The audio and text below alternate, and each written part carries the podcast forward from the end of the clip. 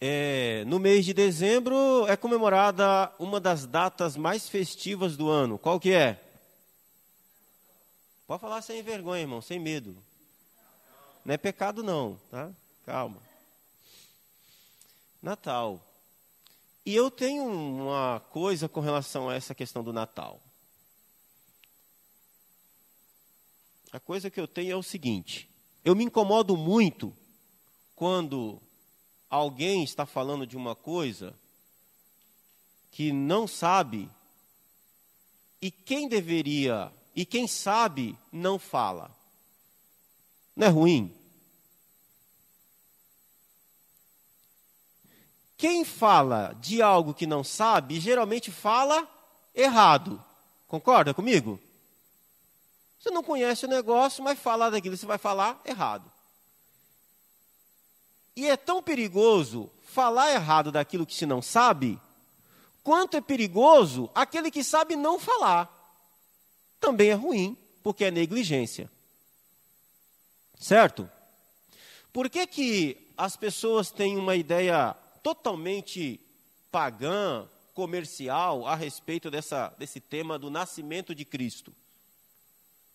Porque quem tem a obrigação de falar disso, não fala sei lá, tabu, tradicionalismo. E quem não entende nada desse assunto, fala e fala errado. Então o que, que a gente fez? Nós, quanto igreja, fizemos o quê?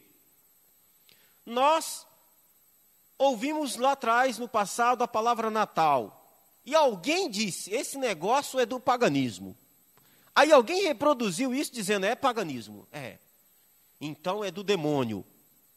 A igreja não comemora o Natal. Aí virou um caos.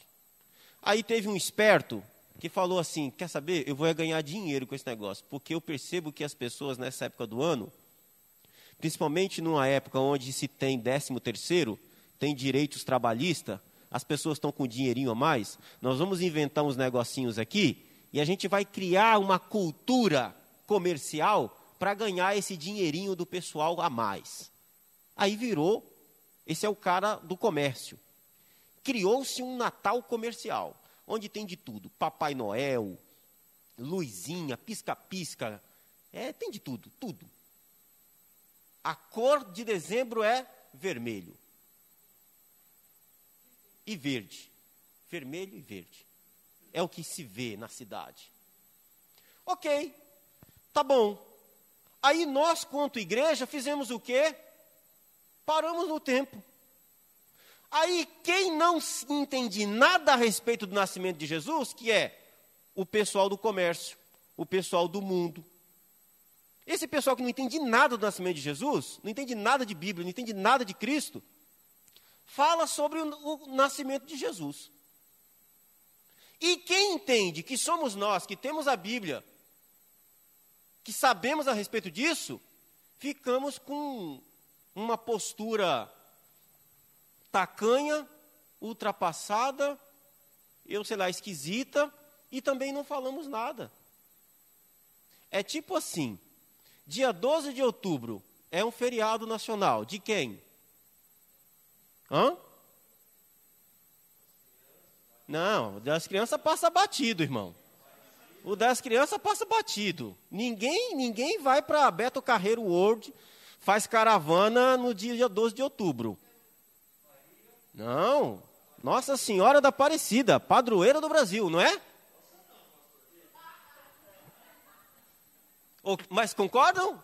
Dia 12, não é? Aí eles falam sobre Maria, mãe de Deus, Maria, mãe de Jesus. Aí a gente faz o quê? A gente fica de bico. A gente não fala. Eu estou falando que a gente tem que comemorar o dia? Não. Eu estou falando que a gente tem que ser inteligente. Quem é que conhece a história de Maria como verdade bíblica? É quem a idolatra ou a quem entende a sua história a partir dela como uma serva do Senhor? Por que, que nós não aproveitamos essa data para fazermos um culto, por exemplo, e uma pregação onde nós vamos falar sobre quem foi essa mulher de Deus. Vocês já pararam para pensar Aí a gente não faz. Não é fazer culto a Maria, não. Mas a gente não prega sobre Paulo? A gente não prega sobre Moisés? A gente não prega sobre Davi? Mas a gente não prega sobre Maria. Por quê? A gente não abre o texto e lê assim: olha, o cântico dessa mulher, que coisa extraordinária. Eu vou ler aqui. Não é nem sobre ela que eu vou falar hoje, lógico. Mas está aqui, ó. O Lucas, ele teve o cuidado de sentar com aquela mulher e conhecer a história da boca dela. Você já leu o Cântico de Maria, gente? É Lucas capítulo 1. Pedi para você abrir o capítulo 2, mas só voltar uma folha aí, ó. Lucas capítulo 1, verso 46 em diante. É conhecido como Magnificar de Maria. É a coisa mais linda, é um dos hinos mais lindos da Bíblia. E tem crente que nem sabe que ele existe. Então disse Maria: A minha alma engrandece ao Senhor, e o meu espírito se alegrou em Deus, meu Salvador. Ela se considera pecadora, meu Salvador, porque contemplou na humildade da sua serva, pois desde agora todas as gerações me considerarão bem-aventurada. Porque o poderoso me fez grandes coisas, santo é o seu nome, a sua misericórdia vai de geração em geração sobre os que o temem. Agiu com o seu braço valorosamente, dispersou-os dispersou os que no coração se alimentavam de pensamentos soberbos, derribou do seu trono os poderosos, exaltou os humildes, encheu de bens os famintos e despediu vazios ricos, amparou a Israel, seu servo, a fim de lembrar-se da sua misericórdia a favor de Abraão e de sua descendência para sempre, como prometera aos nossos pais. Maria permaneceu cerca de três meses com Isabel e voltou para casa. Olha, aqui está o cântico dessa mulher mulher de Deus. A gente prega sobre Sara, mas não prega sobre Maria, porque a gente tem preconceito. Porque o pessoal lá fora que não entende nada de Deus criou um ídolo baseado nela. E a gente esqueceu que Maria tem uma importância fundamental na história do reino de Deus. Amém, irmãos? Vocês estão conseguindo entender o que eu estou querendo dizer ou não? Então, quem é que tem que falar sobre Natal, irmãos? Ah, maravilha, amém. É isso aí, somos nós que conhecemos. Pastor, mas Jesus nasceu no dia 25 de dezembro? Não, lógico que não. Ah, pastor, não comemora o Natal de 25 de dezembro. É pagão, Jesus não nasceu nesse dia? É verdade, não nasceu não. É bem provável que tenha nascido lá no final de setembro, outubro. Eu, particularmente, acho que nasceu em setembro, que é meu mês, né? Então, eu vou puxar a sardinha para o meu, meu lado, né? Ninguém sabe o dia. Tá bom. Agora a pergunta que eu faço para você: é pecado celebrar o nascimento de Jesus? Cuidado com a tua resposta. Você vai ver aqui que teve gente que celebrou. Quem? Os anjos celebraram. Celebraram ou não celebraram? Os pastores naquela noite celebraram. Celebraram ou não? José e Maria celebrou? Os magos que vieram, sabe lá Deus de onde? Do Oriente, celebraram. Você sabe quem é que não celebrou? Herodes. Satanás. Mas você pode celebrar, irmão. Podemos celebrar que Cristo nasceu? Oh, Senhor, graças, se ele não tivesse nascido, meu irmão, você estava perdido. Se ele não tivesse vindo, nós estávamos enrolados. Mas eu não faço no dia 25. Tá bom, não tem problema. Podemos fazer no dia 4 de março? Vamos. Olha, podemos, vai ser bem esquisito. O pessoal vai olhar assim, mas peraí, como é que é culto vocês vão fazer um culto de celebração de que Jesus nasceu. Vocês vão adorar a Deus porque Jesus nasceu no dia 4 de março? Esse povo dessa igreja é bem doido. Mas se a gente for inteligente e aproveitar que está todo mundo voltado e com a informação errada de que ele nasceu no dia 25. Olha, olha, eu estava conversando ali fora com o irmão Vicente, eu acho, e não lembro com quem, eu acho com o Juarez. Eu não lembro de um ano que Natal tenha caído no sábado. Vocês lembram? Esse ano vai ser no sábado. Vocês estão percebendo a oportunidade que nós vamos perder como igreja? Muito provavelmente por causa de um tabu. Sábado que vem as pessoas vão estar emocionalmente todas inclinadas a ouvirem uma mensagem cristã, porque vai ser Natal. Sábado que vem, se você falar assim, cara, lá na minha igreja, sábado a gente vai ter uma programação especial de Natal. Deixa ele entender Natal do jeito que ele quiser, meu irmão. Se você, olha, se você for lá, aí ele vai chegar aqui Aí ele vai chegar aqui, o pastor Felipe vai estar pregando sábado. Ele vai chegar aqui, ele vai ouvir a verdadeira história do nascimento de Jesus. Do porquê que Jesus nasceu. Para que Jesus nasceu? Como ele nasceu? E o que o seu nascimento trouxe de benefício? Amém? Vocês estão entendendo? Eu pergunto assim só para ver se estão entendendo. Se não estiver entendendo, eu tento explicar de outra maneira. Eu estou querendo dizer tudo isso aqui, irmãos, para quê? Para que a gente tenha esse tipo de sabedoria. Né? Eu não sei o ano que vem que dia vai ser. Se alguém puder olhar para mim aí, que dia vai cair Natal o ano que vem, por favor, me, me avise aqui. Pode. Dá uma olhadinha aí para mim. O ano que vem, que dia vai ser? Eu imagino que seja num domingo, né? Se esse ano vai ser num sábado, não sei. Mas enfim, eu estou falando disso. Disso. Mas olha só, eu quero falar de um homem hoje. Meu tempo já foi. Eu quero falar de um homem hoje que celebrou também. Eu quero falar hoje rapidamente de para quem Cristo veio.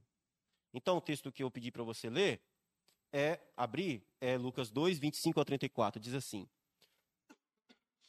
Havia em Jerusalém um homem chamado Simeão, homem este justo e piedoso que esperava a consolação de Israel.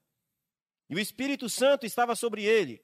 Revelar, revelara-lhe o Espírito Santo que não passaria pela morte antes de ver o Cristo do Senhor. Movido pelo Espírito, foi ao templo. E quando os pais trouxeram o menino Jesus para fazerem com ele o que a lei ordenava, Simeão o tomou nos braços e louvou a Deus, dizendo: Agora, Senhor, podes despedir em paz o teu servo segundo a tua palavra porque os meus olhos já viram a tua salvação, a qual preparaste diante de todos os povos, luz para a revelação aos gentios e glória do teu povo de Israel. E estavam o pai e a mãe do menino admirados do que ele se dizia.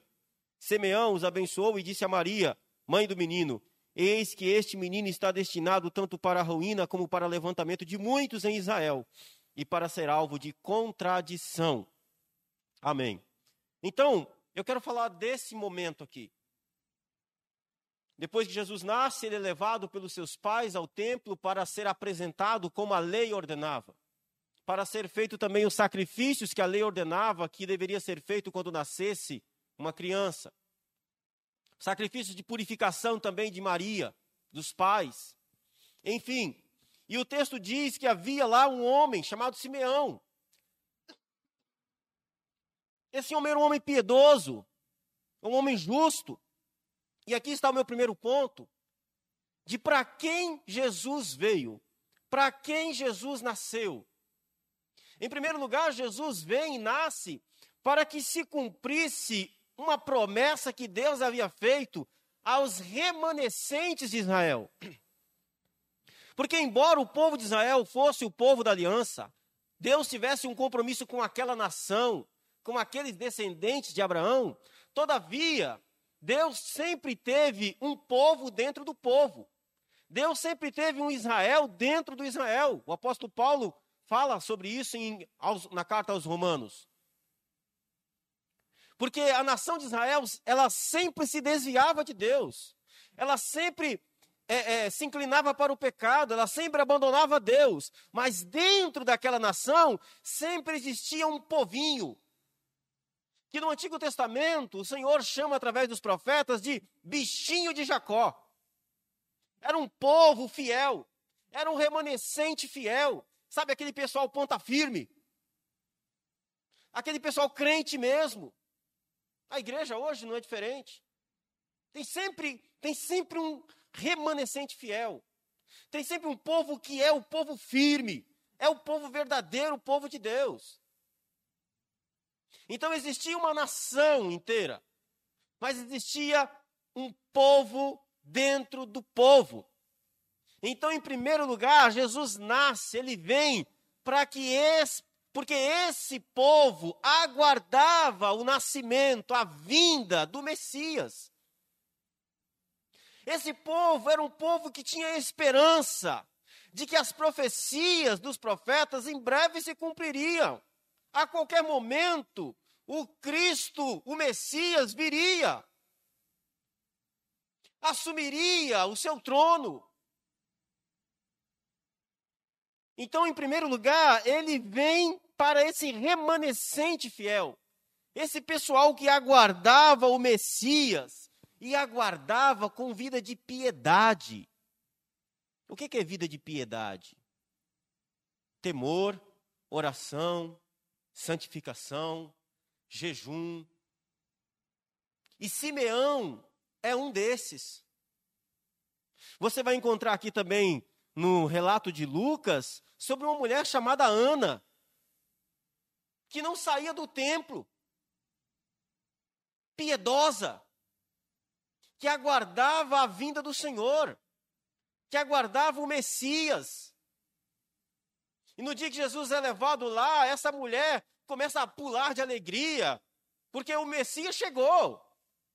Então Jesus vem em primeiro lugar aqui para esse remanescente fiel, para esse pessoal que aguardava ele, para esse pessoal que esperava.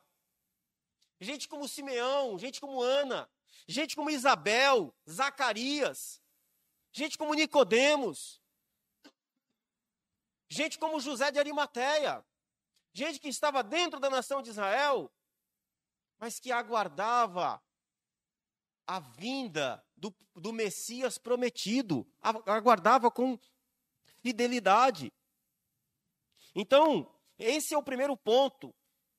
Então, Lucas diz: havia em Jerusalém um homem chamado Simeão, homem este justo e piedoso, que esperava a consolação de Israel.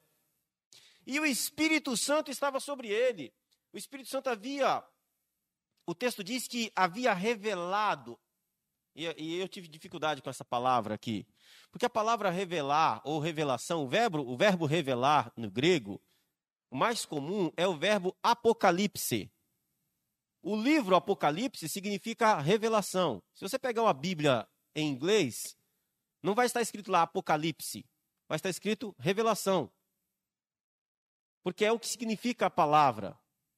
Então, o verbo revelar, no grego, ele é Apocalipse. Só que aqui, quando diz revelar ali o Espírito Santo, não está Apocalipse, é outro verbo. Aí já viu, né? Aí buga a cabeça do, do pesquisador, né? E agora? O que, que é isso aqui então? Porque o Apocalipse, o revelar, significa tirar o véu, descobrir. Sabe quando você tem uma mesa coberta com uma toalha e tem coisas embaixo dessa toalha? E você tira aquela toalha? Isso é Apocalipse. Você tira e você mostra. Está aqui, ó. Entenderam? Mas aqui não é isso. Lá na ilha de Pátimo, Jesus faz o quê? Ele tira a toalha, ele mostra para João, ele revela o que está escondido. Aqui, o revelar não é esse verbo. O revelar aqui significa instruído pelo. O Espírito Santo instruiu Simeão de alguma maneira que a gente não sabe como foi. Se em sonho, em visão, a gente não sabe. O fato é que o Espírito Santo deu uma ordem para ele, instruiu ele, que ele não passaria pela morte sem antes ver o Cristo do Senhor sem antes ver o Messias do Senhor. E ele, movido pelo mesmo Espírito,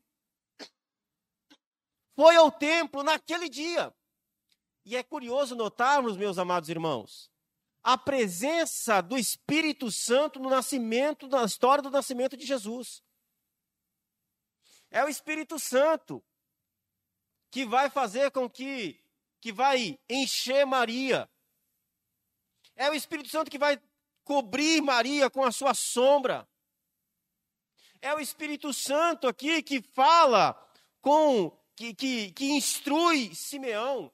É o Espírito Santo que move Simeão de alguma maneira, que faz com que ele vá lá naquele dia. A gente não sabe quem é esse Simeão. A gente não sabe se ele era sacerdote. Talvez ele não fosse. Ninguém sabe o que ele ia ser, era levita, se não era. Enfim, ninguém sabe. O fato é que ele foi movido pelo Espírito Santo para ir ao templo naquele dia, naquele momento, quando os pais trouxeram o menino para fazerem o que a lei ordenava. E quando Simeão se encontra com José e Maria, ele pega Jesus no braço. É provável que ele fosse um dos, fosse da tribo de Levi, fosse um dos que faziam os trabalhos do templo ali. É provável que fosse ele. É bem provável, embora o texto não diga. Mas ele, ele pega os meninos do braço, acho que no momento da apresentação, e quando ele toma o menino nos braços, ele louva a Deus. Ele glorifica a Deus. Já, você já, já, já, já, já imaginou pegar Jesus no colo? Pegar um bebê de dias de nascido no colo. Imaginou isso? Que coisa! Ele toma o menino no braço e diz: Agora, Senhor, pode despedir em paz o teu servo. Era um homem já idoso, experiente, talvez cansado da vida. Pode, Senhor, despedir em paz o teu servo, segundo a tua palavra. O Senhor cumpriu. Segundo aquilo que o Senhor disse porque os meus olhos já viram a tua salvação. Que coisa maravilhosa, irmãos. Eu já vi a tua salvação, a qual preparaste diante de todos os povos. E aqui vem o segundo ponto. Então, em primeiro lugar, Jesus veio para os remanescentes fiéis que aguardavam a vinda do Messias naqueles dias. Segundo lugar, Jesus veio para ser a luz daqueles que estavam em trevas. Olha o que Simeão diz: a qual preparaste diante de todos os povos. Aí ele diz: luz para a revelação aos gentios. Esse menino aqui é o que vai tirar os, os, os gentios das trevas. Eu acho que você deveria ficar muito feliz com isso daqui, porque até onde eu saiba, você e eu somos gentios. E você e eu só não estamos no hinduísmo, no shintoísmo, não sei lá qual ismo desse mundo perverso, porque o menino veio trazer luz sobre as nossas vidas. Simeão diz: ele veio trazer luz para revelação aos gentios. Agora a palavra revelação aqui é Apocalipse. Ou seja, esse menino veio trazer luz para que fosse descoberto, para que fosse retirado o véu, para que a cegueira caísse dos olhos dos gentios, que andam em trevas, porque o mundo gentil andava em trevas. Até o nascimento de Jesus, irmãos. O mundo era trevas. A única luz de Deus que brilhava nesse mundo estava em Israel. Ele era o povo, era o único povo da terra que tinha acesso à revelação da vontade de Deus. Mas agora não. Agora o menino nasce, Cristo nasce e ele é a luz para que nós que estávamos em trevas pudéssemos não mais viver tropeçando, mas pudéssemos enxergar luz para a revelação aos gentios. 1 de João, 1 de João não, João capítulo 1, verso 9, João enfoca muito isso. Ele vai dizer assim: a saber, a verdadeira luz que vinda ao mundo ilumina todo homem.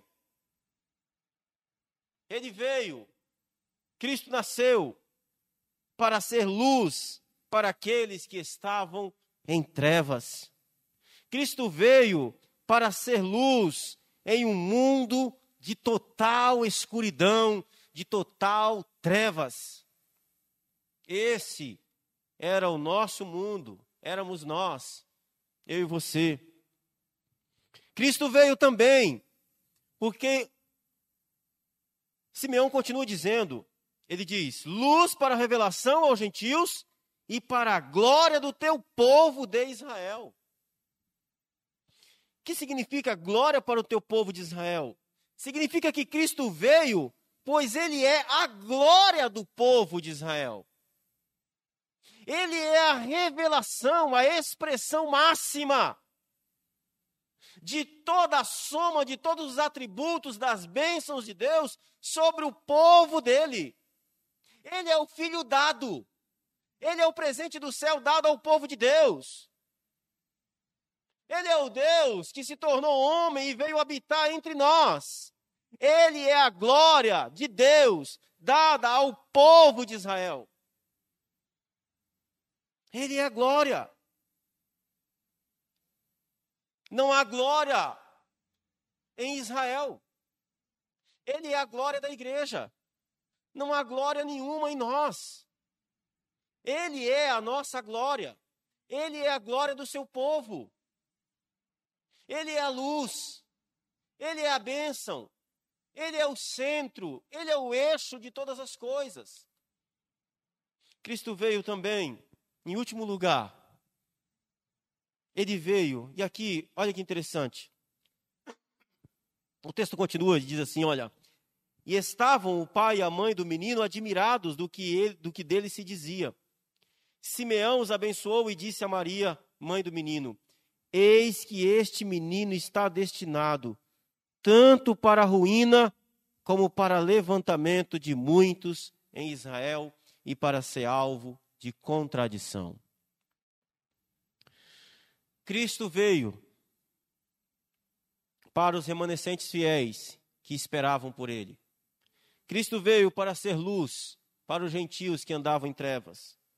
Cristo veio, pois ele é a própria glória dos povos de Israel. Cristo veio, em último lugar, para a ruína de muitos. Já tinha parado para ver isso? Cristo veio para a ruína de muitos e para o levantamento de outros. Simeão está dizendo isso. Este menino está destinado tanto para a ruína como para o levantamento de muitos em Israel. Se você vai em Israel hoje, há uma incredulidade daquela nação a respeito de Jesus, que é uma coisa absurda.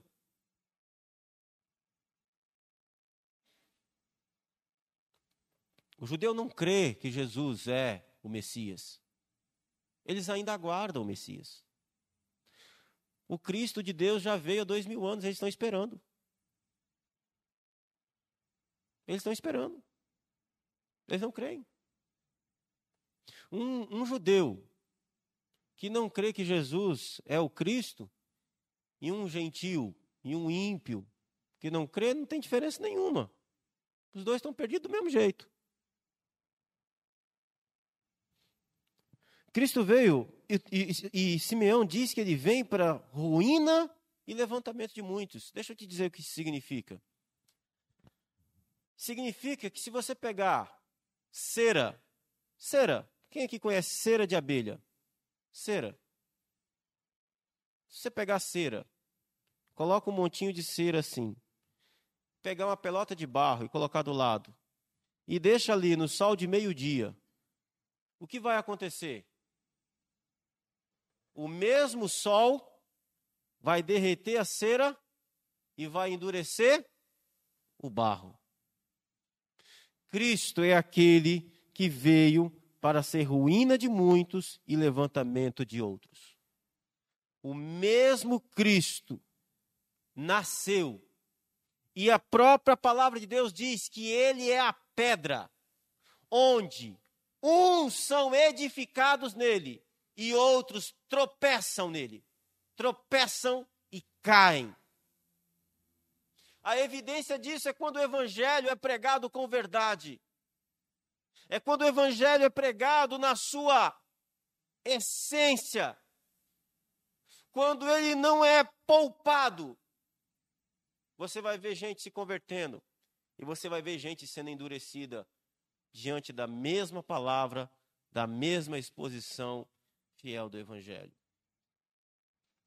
Cristo veio também para a ruína e para o levantamento. A uns foram totalmente arruinados, não creram, mataram ele. A outros foram totalmente levantados, edificados, salvos para a glória de Deus. Meus queridos irmãos, isso tudo continua se repetindo e acontecendo até hoje, da mesma forma. Eu quero concluir para nós orarmos. Cristo veio para os remanescentes fiéis. Deixa eu te fazer uma pergunta. Cristo vai voltar novamente. Você espera? Você tem aguardado Ele? Você tem ansiado pela volta dele? Você tem sido esse remanescente fiel? Você tem permanecido firme? Olhe para a última tempestade que nós tivemos. E eu não estou falando de chuva, eu estou falando da pandemia. A pandemia veio para abalar as estruturas. E acredite, meu irmão, só ficou quem está firme. Quando o vento forte vem sobre uma árvore, só fica quem tem muita raiz e quem está firme.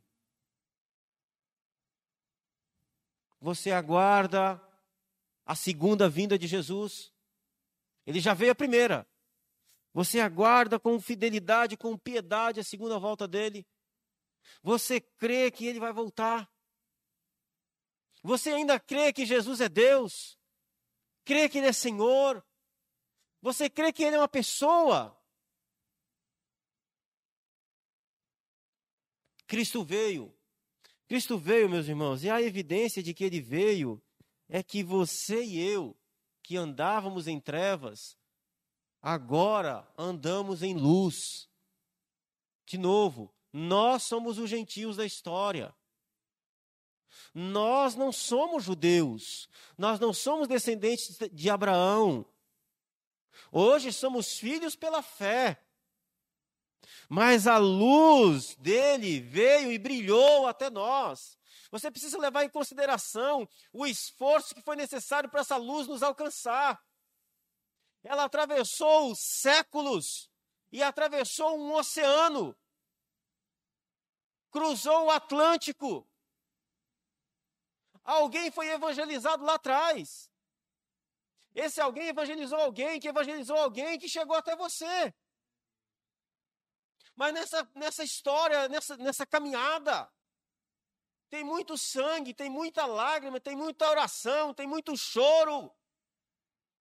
Para que a luz que brilhou há dois mil anos atrás, em Belém, chegasse até nós, entrasse em nossos olhos, tirasse as escamas, derribasse as escamas e nós pudéssemos ver, crer e sermos alcançados por ela. Graças a Deus. Cristo veio para que ele pudesse ser a glória do seu povo. Ele é a glória da sua igreja. Só faz sentido estarmos aqui se Cristo é o centro, se ele é o alvo, se ele é o propósito pela qual nós viemos aqui. Só se ele for. Ele veio para nos levantar, porque nós estávamos caídos. Nós estávamos derrubados, mas Ele teve misericórdia de nós. Amém? Você pode ficar de pé, por favor, para nós orarmos? Sim? Pode, irmã.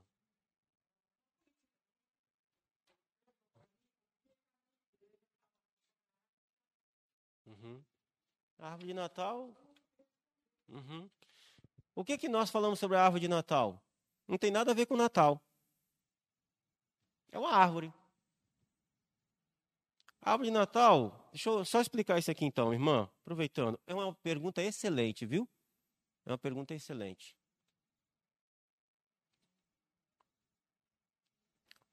O que é uma árvore de Natal? Como que surgiu na história? Eu tenho uma palestra sobre Natal. Que vontade de passar essa palestra, viu, irmão? Agora deu vontade.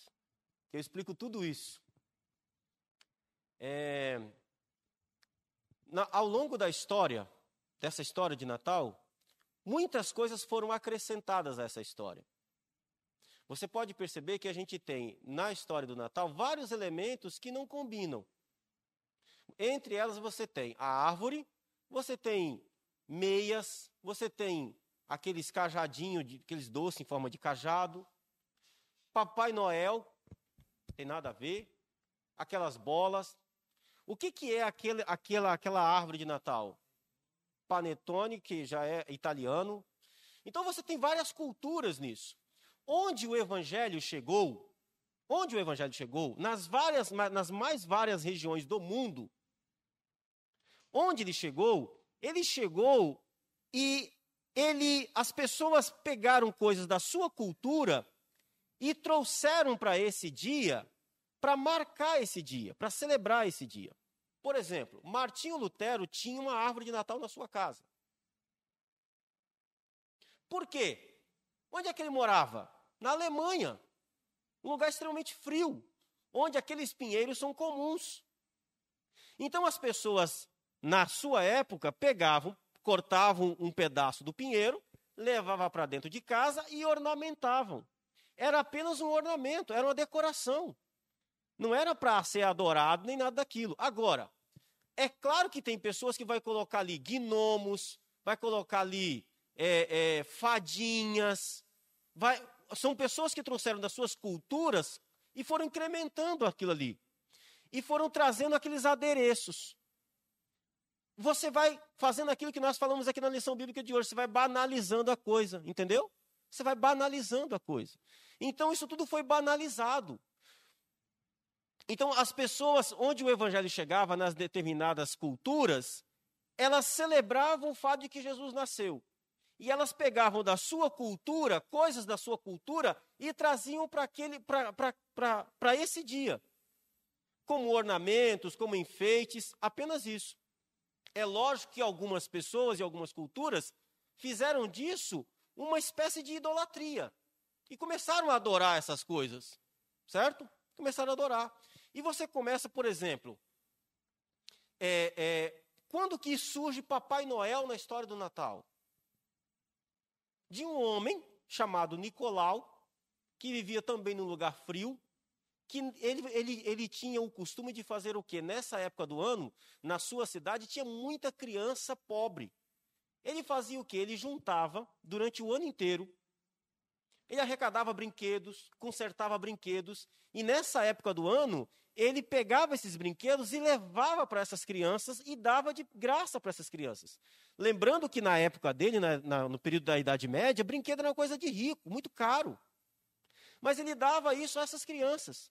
Então criou-se essa história do homem velho, idoso, do bom velhinho que dá presente no dia de Natal.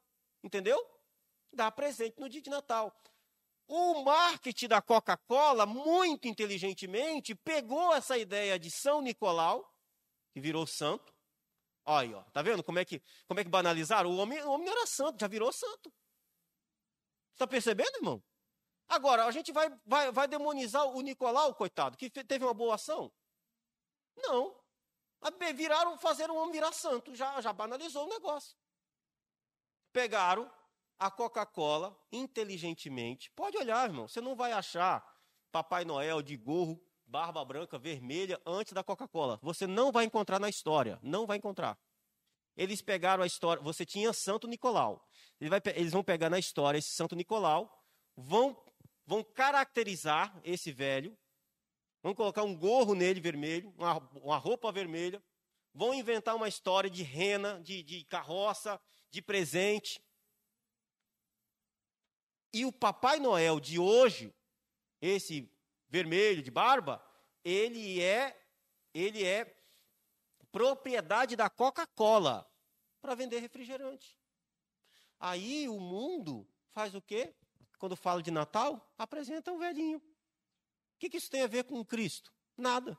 Banalizou. Então as culturas vão pegando e vão trazendo essas coisas. O que é que nós devemos fazer? Ter filtro. Sabe? Ter filtro. A gente vai, a gente vai, a gente, como é que a gente vai se posicionar com relação a isso? A gente tem filtro. O que a gente não pode fazer é banalizar o fato de que Jesus nasceu, porque as outras pessoas banalizam. Amém? Não é verdade? Então a gente tem que ter filtro. Então eu vou responder uma pergunta que está na cabeça de todo mundo. Eu posso ter uma árvore de Natal na minha casa? Hum, o dinheiro é seu, a casa é sua. Você pode ter um pé de manga? Você pode ter um pé de jabuticaba pequeno dentro da sua sala? Um coqueirinho? Problema seu. É a sua casa, é a sua decoração. Você pode se ajoelhar debaixo daquela árvore e dizer assim: Glória a Deus, Jesus nasceu, estou adorando. Não, é idolatria.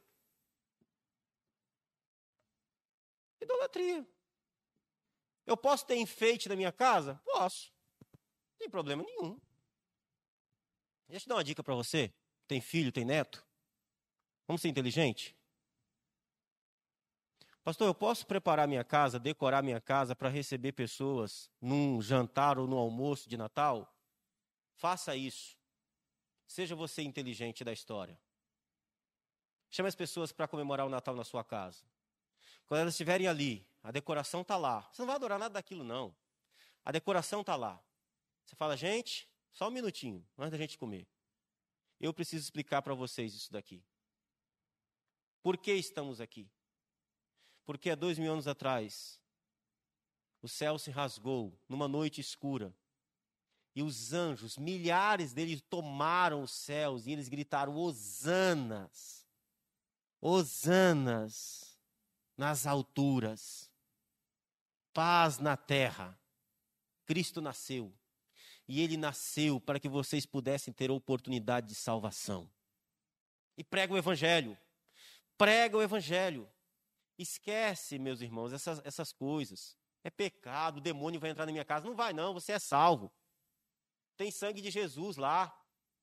Isso não atrai maldição, nada disso. Não vai idolatrar, não vai ser, não vai fazer idolatria disso. OK? Amém? Eu respondi, irmã, a sua pergunta, respondi. Então, se alguém perguntar, o que, que a sua igreja acha da Natal? Oh, o pastor falou que é um enfeite. Se quiser ter, você tem. Se não quiser, não tem. O que você não pode fazer é ser idólatra. E que você também tem que se arrepender e ir para Cristo. Parar de conversa. É isso, irmãos. É isso. Tá bom? Pisca-pisca. É pecado? É, irmão, pelo amor de Deus. Tem tanta coisa que é pecado, né? Pisca-pisca é pecado. Ah, por favor, né? Ali mora uma pessoa que comemora o Natal. Você fala, glória a Deus, é eu. Eu mesmo. Eu, eu celebro, Cristo nasceu sim. Você celebra também? Celebro. Mas por quê? Não, não sei. Então você não celebra. Como é que você pode celebrar um negócio que você não entende? É igual o, o rapaz lá que está lendo a Bíblia no livro do profeta Isaías. E o Espírito Santo manda Felipe lá. Felipe, segue aí essa carroça aí. E Felipe está aqui, né? Correndo. Está andando, não. O cara está lendo lá. Ele... Você está entendendo que você está lendo? Não! Que conversa de doido aquela, né? É, a carroça está andando e o Felipe está ali correndo atrás da carroça. Como é que eu vou entender se não tem que me explique? Sobe aqui. Aí, oh, subiu na carroça. O profeta está falando de quem? Dele ou, ou de outro? E Filipe então diz: Olha, o profeta está falando de Cristo. Assim, assim, assim, assim, assim, assim. Resultado?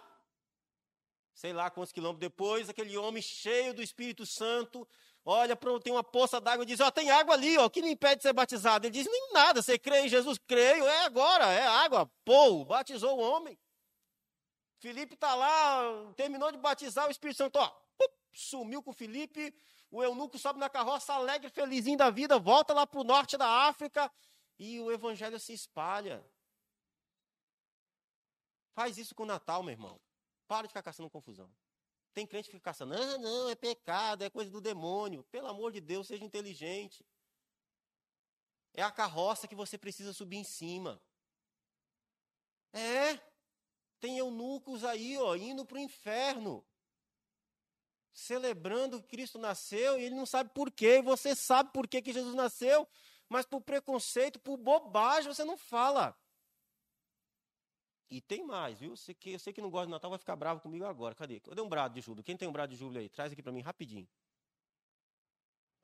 Preferência brado novo. É o novo? Deixa eu ver. Gente, vocês não têm brado novo? É, esse aqui é o, é o, mais antigo. Brado novo. Lá na, a, a, a Cristina Trem. Daqui. Obrigado, irmão Vicente. Os crentes tudo em pé, eu chamei para orar. Não tem problema não, irmão. Rapidinho. Eu não vou cantar não, fique tranquilo, não vou cantar não. Só eu, no Brado Novo, só para vocês terem uma ideia, os hinos de número 63, o número 63 eu vou cantar só um pedacinho. Noite de paz noite de amor. Dormem todos em redor. Em Belém Jesus nasceu, Rei da paz da terra e céu. Nosso Salvador é Jesus Senhor. Conhece esse hino? Eu pergunto, essa letra aqui é bíblica? Hã? Mais bíblica é impossível, irmão. Não, é hino do Natal, eu não canto porque eu sou crente. Ah, vai se converter. 64. Nasce em Belém, esse não sei cantar. 65. Nasceu Jesus, hino de Natal. 66, esse eu conheço, lindíssimo. Canta só um pedacinho. Alerta terra entoa, o canto já ressoa, o mundo pecador tem grande sorte boa, a nova se vos dá, e quão alegre soa, nasceu o Redentor. Nasceu o Redentor, nasceu o Redentor, o eterno Pai do céu, seu Filho ao mundo deu. Alerta, ó terra em tua, a nova, alegre e boa, nasceu o Redentor. É verdade isso aqui ou não? Lindíssimo. Nem comemora o Natal. Ah, pelo amor, meu. Está aqui. Tá bom? Essa aqui é a postura da Igreja Adventista da Promessa com relação ao Natal. Tá claro? Tá no brado. Tá aqui no brado. Então eu pergunto para vocês, a Igreja Adventista da Promessa celebra o Natal? Sim ou não? Natal, eu estou querendo dizer o nascimento de Cristo. Sim ou não? Sim. Lógico, irmão. Quando que ela celebra? Todo dia, se quiser. Até o dia 25 de dezembro. E olhe lá, viu? No meu coração. E eu não fiz esse ano porque eu estou chegando. Eu não conheço vocês. É, eu tenho os dois pés atrás, irmão. Mas o ano que vem nós vamos fazer um culto de celebração do Natal aqui no dia 25, uma festa bonita para chamar esses ímpios e apresentar eles um Salvador que eles não conhecem. Amém? Você vai chamar o seu amigo, assim, você vai falar com ele, não, tem, ter um culto de Natal na minha igreja. Seu amigo, seu filho, seus netos, ó, vai ter um culto de Natal. Nós vamos preparar uma programação linda, bonita. Hã? Pastor, aqui em Santana, o pessoal no Natal viaja tudo, vai todo mundo embora. No ano que vem, vai não. Ano que vem você vai viajar no ano novo. Nem que a gente. No novo a gente cancela tudo se quiser, mas no Natal nós vamos fazer uma festa de evangelismo. Vamos ser inteligentes? Né? Aproveitar, irmãos. Não existe data mais celebrada no mundo do que 25 de dezembro. Não existe, não existe. O mundo inteiro fala desse dia. Da mesma coisa. Amém? Agora vamos orar. Né? Eu vou trazer aquela palestra sobre o Natal ainda, tá bom? Pai querido, muito obrigado por tua palavra. Senhor Deus, nos ajude, nos ajude, Senhor, a termos alegria em nosso coração, em celebrar a Ti, em adorar o Teu nome, em glorificar a Ti. Deus Santo, obrigado por ter enviado Teu Filho a esse mundo, por ter nascido, por ter vindo, meu Pai, em nosso favor, em nosso lugar. Muito obrigado, meu Deus, por tudo que o Senhor tem feito. Muito obrigado, Senhor, pela tua graça maravilhosa, extraordinária. Ó Deus, faz de nós uma igreja cada vez mais bíblica, Senhor. Voltada, meu Deus, para a tua palavra, inclinada, meu Deus, ao teu evangelho santo. Ó Senhor, inteligente, estratégica. Em nome de Jesus, nos abençoe nesse sentido, Senhor. Meu Deus, falas, meu Deus, com que nós tenhamos a coragem, a ousadia de aproveitarmos o próximo sábado, onde estivermos, para dizermos às pessoas o verdadeiro significado do fato do Senhor ter vindo a esse mundo. Que a sua primeira vinda foi para trazer salvação aos perdidos, aqueles que estão afastados da sua graça. Em nome de Jesus, ó oh Deus, abençoa de forma poderosa, extraordinária, Senhor. Aleluias. Glória a Deus.